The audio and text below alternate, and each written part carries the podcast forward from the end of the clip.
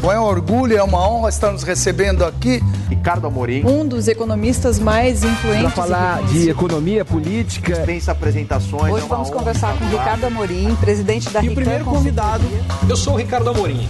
Um grande prazer estar aqui com vocês. Desde que iniciou sua atuação no mercado financeiro em 1992, Ricardo Amorim já passou por Nova York, Paris e São Paulo. Independentemente do lugar, sempre exerceu as funções pelas quais tornou-se renomado, economista e estrategista de investimentos. Em 2015, foi eleito pela revista Forbes como uma das 100 pessoas mais influentes do Brasil em 2016, entrou para a lista dos 10 brasileiros mais influentes no LinkedIn. A fama se deve não só pelo seu livro Depois da Tempestade, lançado no mesmo ano, mas também por seus artigos, que não apenas apresentam panoramas da economia em diversos setores, como deixam lições que podem ser utilizadas em diferentes momentos atravessados pela economia nacional e mundial. Ricardo se destaca também por suas palestras, além de prestar consultoria através da sua própria empresa, a Rican Consultoria, onde a missão é a de assessorar clientes a se colocarem um passo à frente no que diz respeito às tendências brasileiras e globais, para com isso maximizarem suas oportunidades. O economista acredita que há sim uma luz no fim do túnel para nossos bolsos e fluxos de caixa. O Ricardo já trabalhou em Nova York, Paris e São Paulo, sempre como economista e estrategista de investimentos. Oi, Ricardo, seja muito bem-vindo. Oi, Mirelle, é um enorme prazer estar aqui com vocês. Muito obrigada por ter aceitado o nosso convite, Ricardo. Eu já começo falando sobre a importância da educação financeira e dos investimentos. É verdade Olha... que o brasileiro ainda tem um pé atrás com esses assuntos? O que, que falta, Ricardo? Eu sou bastante suspeito, mas é, eu acho que ela é absolutamente fundamental. É, o brasileiro definitivamente tem um, um, um, pé atrás e a gente vê isso pelo seguinte: todo mundo sabe que a educação brasileira não é a melhor do mundo, mas quando a gente compara, por exemplo, o resultado uh, das crianças de 15 anos, medido pelo exame do PISA, que é um exame internacional, compara o resultado dos alunos brasileiros em português, matemática, ciências e educação financeira, os resultados da educação financeira são ainda piores do que todo o resto, o que mostra que sim, nós temos um problema específico de educação financeira. O que eu acho que falta é a gente desmistificar o assunto. É, acho que nos últimos anos alguns passos importantes foram dados. Primeiro foi uma inclusão no currículo escolar de educação financeira, mais gente falando sobre finanças nos mais diferentes canais, particularmente na internet, é, mas eu acho que é isso. E, e, eu acho que é fundamental, porque das duas, uma, ou a gente entende como isso funciona e coloca o dinheiro para trabalhar para a gente, a gente vai ter que trabalhar por ele. É, e eu acho que a primeira opção é bem melhor do que a segunda. Ricardo, então é importante a gente insistir sempre aí na questão do aprendizado e na busca de conhecimento também, né? Sem dúvida nenhuma. Aprendizado e conhecimento é fundamental em qualquer área. Aliás, é o melhor investimento que a gente pode fazer. Agora, quando esse aprendizado é a respeito de como uh, funciona o mundo financeiro e, por consequência, pode, primeiro, nos, é, nos poupar de nos colocarmos em situações muito complicadas e, por outro lado, fazer com que a gente invista melhor e, com isso, consiga juntar os recursos para poder realizar os sonhos que a gente tem, é, vale muito a pena. Agora, Ricardo, como é que faz, né, para que esses jovens eles se interessem mais por esse tema? Eu diria assim, tornar o assunto um pouco mais bacana, mais atraente. Eu acho que o primeiro, a primeira questão é falar em português. É, há uma tendência nessa área, como em todas as outras, é, do pessoal falar muito em jargão, né? É, se eu for ao médico e o médico me falar num jargão médico, eu não entendo nada. O advogado, a mesma coisa. O engenheiro, idem mas vale a mesma coisa a respeito do mercado financeiro. Então tem muita gente que entende muito do assunto, mas que só consegue falar para outras pessoas que também entendem muito do assunto. Para o mesmo nicho, o que eu acho né? que começou mais recentemente é gente, é, e eu me incluo entre eles, que é, tenta tornar o assunto acessível para qualquer um. E o que eu acho que é o mais interessante é fazer isso sem tornar simplório, tornar simples, mas não simplório. A gente falar com profundidade do assunto, mas não de uma forma que seja inacessível. E isso é absolutamente possível. Perfeito, falar a mesma linguagem, né? Muito bom. Agora, Ricardo, ano de 2020 a gente sabe que foi muito desafiador, a gente levou um grande aprendizado aí na bagagem. Na sua visão como empresário, você consegue falar para a gente quais foram as áreas mais afetadas aí por essa pandemia? Foram, em geral, as que tiveram que ter sua atividade paralisada por mais tempo. Em particular, uh, atividades associadas a turismo, é o caso das companhias aéreas, dos hotéis, é, setor de eventos como um todo sentiu bastante. É, agora, é importante também que vários setores foram estimulados pela pandemia e tiveram resultados muito melhores do que eles teriam tido se a pandemia não tivesse acontecido. Perfeito. E o segundo ponto é que dentro de cada um desses setores teve gente que foi melhor e gente que foi pior. Talvez a, a o fator mais diferente dessa crise é que normalmente quando tem uma crise econômica todo mundo vai mal. Alguns vão muito mal, outros nem tanto, mas todo mundo vai mal. Nessa aqui a gente teve alguns que foram pessimamente mal e alguns foram espetacularmente bem. Então foi, foi uma crise no mínimo bastante diferente.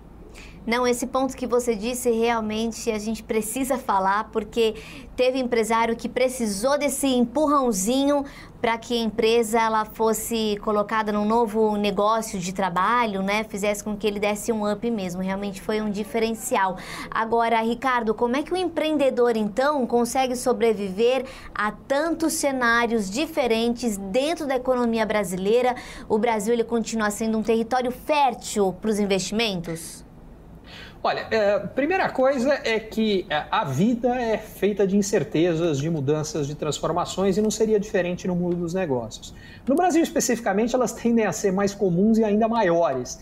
E eu acho que isso tem um lado muito complicado, mas um muito positivo. O lado positivo é que, em geral, o empreendedor brasileiro, por ser treinado nesse campo de provas cheio de mudanças, transformações, ele tem uma capacidade de adaptação muito alta, muito maior do que na média do mundial. Isso é importante porque isso desenvolve um músculo que é muito útil num momento como o que a gente está vivendo agora, é que as transformações tecnológicas de modelo de negócio estão se acelerando e, por consequência, as mudanças estão se tornando mais comuns para todos. E o empreendedor brasileiro já está mais acostumado com isso.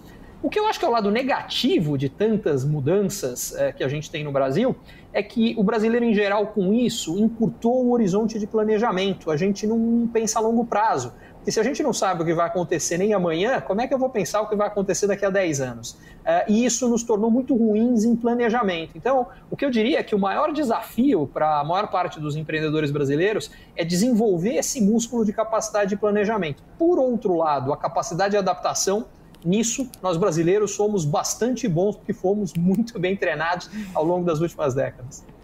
Para a gente dar boas termos, na verdade, boas novidades para esses empreendedores, empresários que estão assistindo agora, quais são as perspectivas para o novo cenário econômico? Se é que a gente pode dizer, nós podemos ter boas notícias para esses empresários, para essas pessoas que querem investir agora, a partir desse ano. Eu sei que você não tem bola de cristal, mas com certeza tem um know-how e uma grande experiência nesse assunto. Olha, Mirella, a primeira coisa é que a gente já vem tendo várias boas notícias há algum tempo. Acho que vale a pena colocar 2020 em perspectiva. Uh, quando vem a pandemia, a gente teve a mais dura, mais aguda e mais profunda crise econômica que o Brasil e a humanidade já viram. Mas tem um detalhe importante, também a mais curta. O que, que eu quero dizer com isso aqui? A economia afundou, mas afundou durante dois meses. Ela começou afundando na China, que é onde começa a pandemia, onde a paralisação chegou primeiro. Então, é, dezembro de 2019 e janeiro de 2020 na China foram muito ruins. No resto da Ásia, chega um pouco depois, é janeiro e fevereiro. Depois chega na Europa. Na Europa foi mais ou menos fevereiro e março, os meses mais complicados. E nas Américas foi março e abril. No caso específico, brasileiro é segunda metade de março e abril, a economia parou, colapsou. Só que já a partir de maio, ela voltou a crescer e aí é que vem a parte que as pessoas, a maioria, não, não percebeu. Ela vem crescendo desde então no ritmo mais acelerado também da história. O crescimento que a gente teve antes no uh, segundo trimestre desse ano, a queda do PIB no Brasil foi a maior que a gente teve em qualquer trimestre na história. Mas no terceiro foi a maior, e não foi só no Brasil. Aconteceu a mesma coisa na Europa, nos Estados Unidos, no Japão e por aí vai.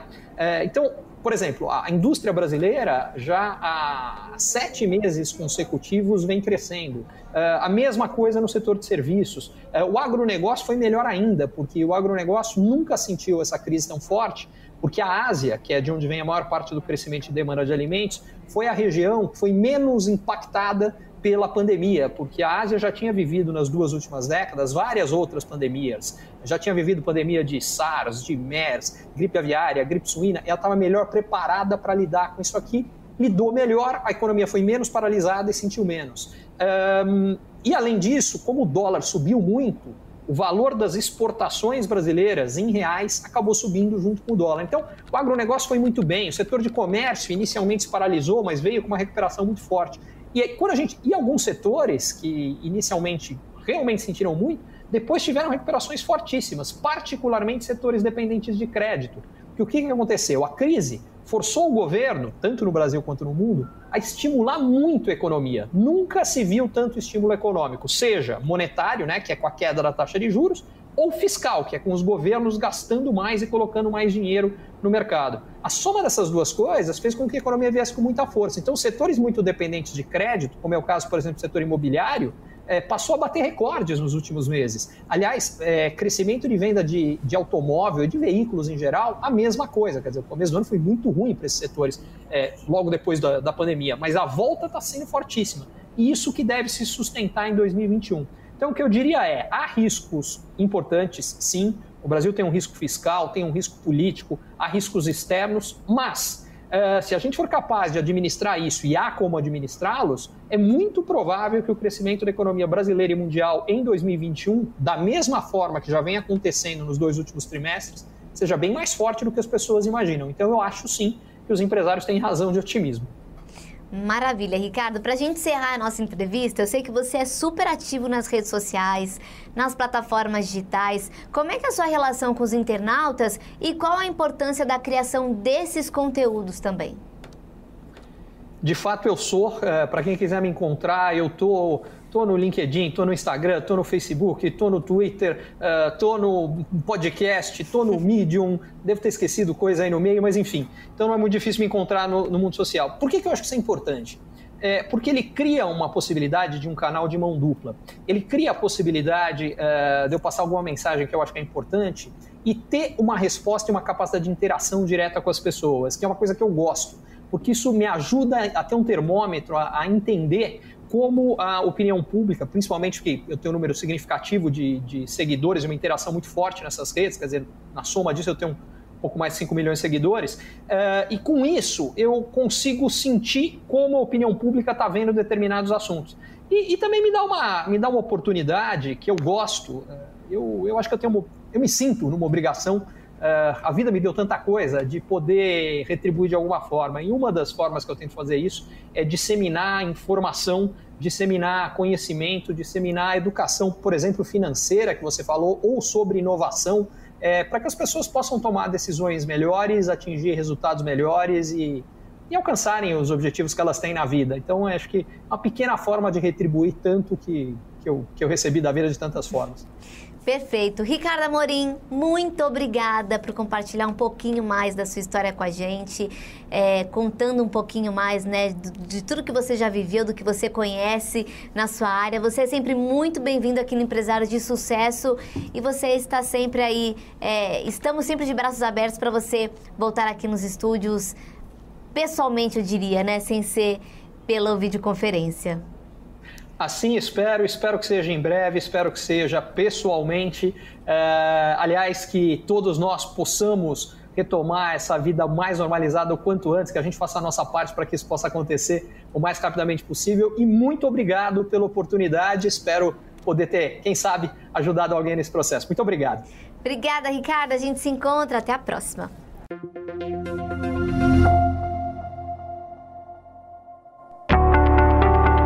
Você é empreendedor ou executivo e você ou o seu negócio tem encontrado desafios para crescer mais, para ter margens melhores, para obter resultados melhores, para sustentar um crescimento acelerado de antes, para conseguir um novo investidor, para conseguir financiamento para o seu negócio, para fortalecer a sua equipe, talvez a mentoria Ricardo Amorim seja para você. Lá O que eu faço é ajudá-lo a entender melhor as transformações econômicas, sociais, demográficas, tecnológicas que estão acontecendo e, baseado nisso, tomar decisões melhores e montar a melhor estratégia para lidar com o seu desafio específico.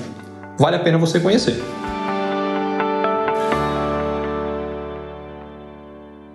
Curtiu esse conteúdo? Assine para receber quando cada um dos próximos for publicado. E se de repente você achar que algum colega, amigo ou alguém da sua família pode gostar também, lembre de compartilhar. Até a próxima!